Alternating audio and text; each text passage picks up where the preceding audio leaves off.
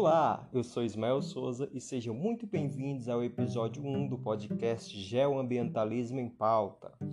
Hoje vamos trabalhar um tema bastante pertinente para o nosso momento atual, né? Nosso contexto de mundo atual, que é a relação das condições climáticas com, com as epidemias que tem pelo mundo, né? E você pode até me questionar, mas relação, qual a relação, por exemplo, do coronavírus com, com, com as mudanças climáticas? É isso que vamos ver, né? Tem algumas polêmicas, algumas coisas que, que vamos discutir no decorrer desse podcast, como, por exemplo, a questão de lá no início, eu não sei se vocês lembram ou se chegaram a, a, a ver isso nos locais, né? Nos sites, é, algumas pessoas falando que nessas áreas mais, mais tropicais, essas áreas mais quentes, assim, da linha do Equador, não, não, o coronavírus não conseguiria sobreviver, né? O vírus não seria tão potente porque ele não sobreviver, sobreviveria a temperaturas tão altas. Vamos discutir um pouco disso, né? E voltando aqui de novamente para o começo, você pode até me perguntar é, qual a relação que há. E vamos discutir isso agora. Porque na realidade, diferentemente do que muitos pensam, e até mesmo eu pensava antes de realizar essa, essa pesquisa, é, há uma forte relação entre as epidemias que temos pelo mundo e as condições climáticas. Isso nós vamos tomar por base, primeiramente, um estudo feito né, pelo jornal Science of the Total Environment. É, perdoe aí meu inglês que não é tão não é tão afinado, mas esse, esse, esse jornal publicou um artigo interessante. Eles fizeram uma pesquisa e conseguiram notar que a partir de mil, do ano 1900, aí, do século 20, é, as mudanças climáticas favoreceram para um aumento é, gigantesco na, na, na, na condição de, de, de reprodução dos morcegos naquela região, principalmente da China. E surgindo esses morcegos, obviamente, que veio acarretar nessas epidemias que temos hoje. Aí você pode até me perguntar novamente, mas é, os morcegos ele têm a capacidade, como foi, eu vejo até muitos memes a respeito disso, né? Sobre a questão dos chineses comerem morcego e trazerem é, é, toda essa pandemia que se tornou global, né? Que, que, que obviamente é, a, a priori não tinha todo esse toda essa projeção, mas que depois de algum, de algum tempo tornou-se algo global, né? tornou-se realmente uma pandemia que toma proporções do mundo, de parar literalmente o mundo todo, né? que é a maior, é a maior pandemia, desculpe-me, desde a gripe espanhola, de 1914 a 1918, ali, que durou, perdurou ali durante o período da, da Primeira Guerra Mundial. E o aumento na, na, na condição, na reprodução desses morcegos, é, proporcionou essas doenças, porque os morcegos eles carregam muitos vírus. Mas não é você tomando uma sopa de morcego que você vai ficar doente, porque esses vírus que estão embutidos nos morcegos, eles não têm a capacidade de, de os morcegos eles não têm a capacidade de transmitir esses vírus para os humanos. Então, o que, que, o que, que acontece é que esses vírus vão precisar de hospedeiros intermediários. No caso, um porco, algum outro, outro animal que se, sirva como hospedeiro intermediário, né?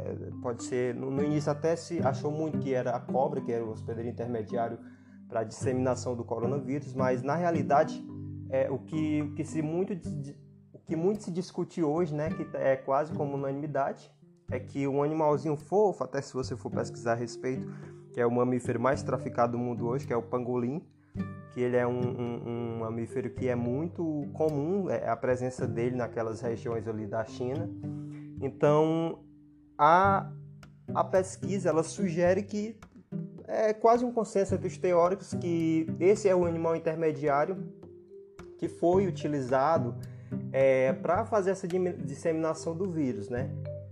Isso porque os vírus que estão presentes nele são muito, têm condições muito semelhantes aos coronavírus parecidos com os humanos. Como eu disse, no início se achava que a cobra era um, era um hospedeiro intermediário, mas até hoje não se achou ainda nenhuma cobra com, com coronavírus, nenhuma cobra com, com vírus semelhantes a esse. No pangolim já se encontrou é, vírus semelhantes ao que foi encontrado na é, o que é encontrado hoje nos seres humanos, né?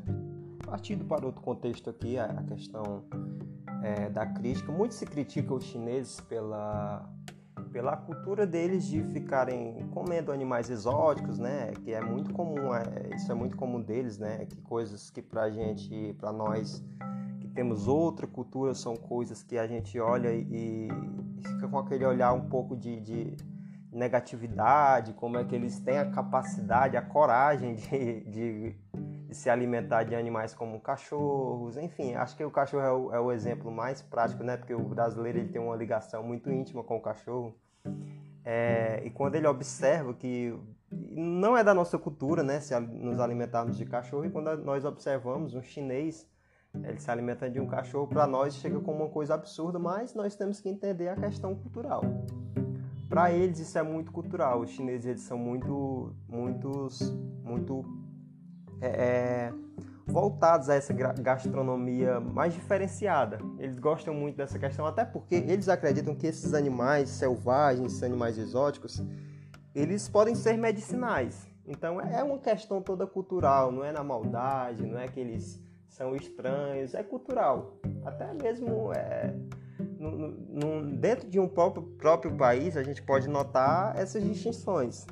No, no Nordeste é muito comum a questão do, de, do nordestino comer, comer animais como pebas, tatus, que se você for levar, levar lá para a cultura que é que está já, ali já enraizada no sul do país, é uma coisa que para eles eles sentem um nojo quando, quando descobrem que o nordestino ele se alimenta desses animais, eles sentem até um determinado nojo, mas é tudo uma questão cultural, né?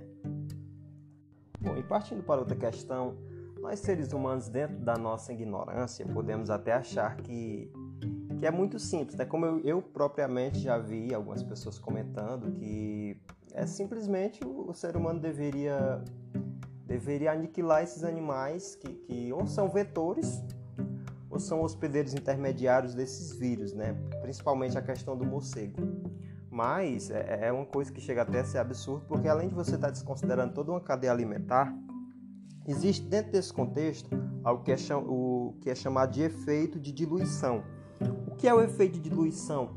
Quanto maior a biodiversidade, mais esses animais, como eu, eu tinha citado no início, alguns animais são hospedeiros intermediários, ou seja, eles carregam mais esses vírus. Já outros animais quase não carregam ou não carregam nada de vírus.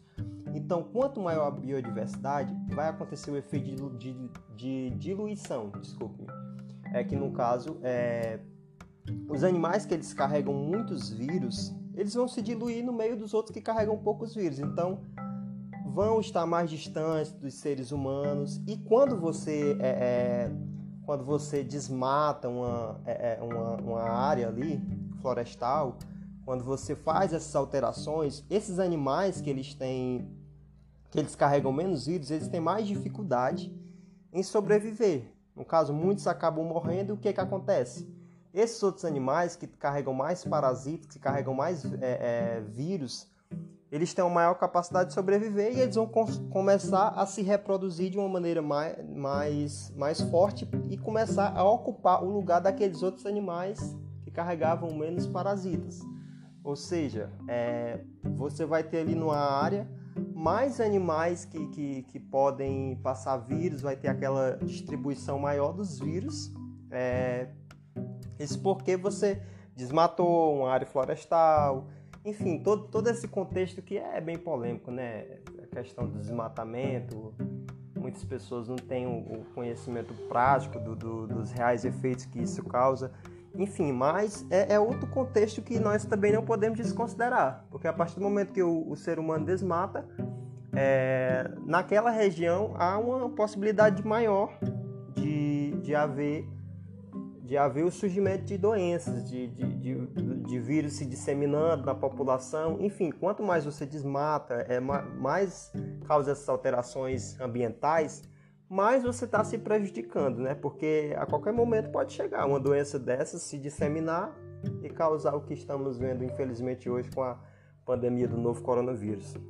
E um exemplo né, que nós podemos citar disso é a questão da malária que estima-se que para cada quilômetro quadrado de, de, de, de, árvores que são derrubadas ali na Amazônia, para cada quilômetro quadrado são seis novos casos de malária, e que é uma doença que ela há o tratamento, mas se não for cuidado desde o início, né, desde o seu princípio, ela pode até levar à morte, como já levou à morte de muitos, muitas pessoas é, ao redor dessas regiões tropicais. Então, é, é uma coisa que nós temos que ter cuidado, é a questão da empatia, né? Desmatamento ele não é bom para ninguém, é, então é outra questão, outra polêmica que caberia aqui talvez um podcast só sobre isso, só tratando dessa questão de desmatamento, mas só fa fazendo esse elo aqui, abrindo esse parêntese, é citar né, a questão que o desmatamento é, é outro ônus, o desmatamento é entre vários ônus que existem, entre vários pontos negativos que existem na questão do desmatamento, esse é outro, né, que é a questão de, de, de ajudar na disseminação ou no surgimento dessas doenças, como por exemplo é o caso da malária. Bom, e para finalizar, uma última questão que eu gostaria de trabalhar com vocês é a questão do paradigma de Estocolmo. Não sei se vocês já ouviram falar, se tem algum conhecimento prático sobre isso. Mas, de modo geral, o paradigma de Estocolmo ele é uma teoria que defende que o aquecimento global ele tem uma influência fortíssima na uma influência fortíssima na distribuição desses animais pelo planeta. É, no caso de que forma? Bom, a partir do momento que você vai é, é, desmatando, desmatando áreas florestais, vai, questão, vai, vai mudando a questão ambiental daquela área, os animais eles começam a se locomover no espaço. Eles começam a se, a se, a se locomover para áreas mais úmidas, para áreas de temperaturas mais baixas, porque aquelas em que eles viviam já não são mais suficientes para eles continuarem se reproduzindo e vivendo bem ou seja, eles começam a se locomover e se distribuir no espaço. A partir do momento que isso acontece, esses vírus que eles carregam, logicamente, como eu disse, né, quando você desmata, é, os animais que vão sobreviver são esses animais que carregam mais parasitas, são esses animais que carregam mais esses vírus, porque eles têm uma maior capacidade de suportar. Então, é, esses animais, quando eles começam a se locomover no espaço, eles começam a distribuir os vírus entre si. Isso logicamente causa o quê? Causa uma maior chance, uma maior probabilidade dessas doenças chegarem aos seres humanos. Então, o paradigma de Estocolmo é bem interessante porque ele defende essa ideia de que o aquecimento global é, é, ele influencia nessa, nessa questão, né? Eu particularmente não tinha parado para pensar a partir dessa perspectiva, mas é um ponto bastante interessante que faz muito sentido se observarmos, né? Porque os animais eles querem, eles eles têm ali a sua inteligência, por mais que a gente, é, por mais que nós seres humanos consideremos eles como animais irracionais, é, eles não são completamente irracionais. Eles pensam, eles têm, têm a, sua, a sua maneira de sobreviver naquele contexto né, de cadeia alimentar. E uma das maneiras de sobreviver é ficarem se locomovendo no espaço, buscando melhores condições de vida, melhores locais onde eles possam se reproduzir, enfim, eles ficam lutando pela vida deles diariamente e quando nós desmatamos, repetindo, há essa maior distribuição dos animais, há, há, essa maior locomoção dos animais nesse espaço, o que obviamente pode vir a causar é, o surgimento de novas doenças, né, novos vírus que são mortais. Bom, pessoal, esse é o tema que eu trouxe para trabalhar com vocês hoje.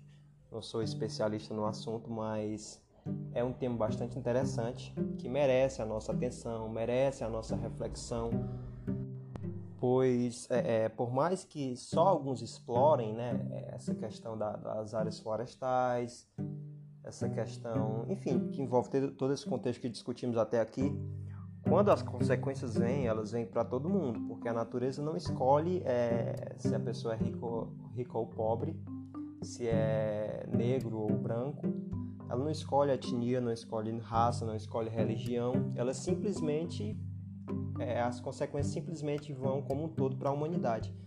Então, para finalizar, eu gostaria de ficar com a frase do, do líder do, do povo Yanomami, que é um dos maiores povos indígenas que existe ali, maior grupo, um dos maiores grupos indígenas que existem ali na, na região da floresta amazônica. E a frase que ele diz é bastante interessante eu vou recitar aqui para vocês agora, que diz o seguinte: A humanidade ainda não entendeu o quanto a natureza preservada é vital para manter nossa saúde em ordem. É uma frase interessante de quem vive naquele contexto, né? de quem realmente conhece. Porque as pessoas, esses grandes capitalistas que vêm de fora simplesmente pensando no, no lucro, né? Que vão obter com aquilo, eles não estão nem um pouco preocupados com a questão do desmatamento, com a questão das alterações climáticas que aquilo vai causar, as alterações na biodiversidade, é, na, na, vida cultural daquelas pessoas que estão naquelas áreas, né? Diferentemente desses povos que vivem ali, que sabem a importância disso não só para o contexto deles, mas que talvez tenham até uma capacidade maior de reconhecer a importância dessas florestas, desses biomas, dessas áreas para o mundo. Talvez eles tenham até uma capacidade maior de entender a importância disso para o mundo do que nós que estamos de fora e estudamos.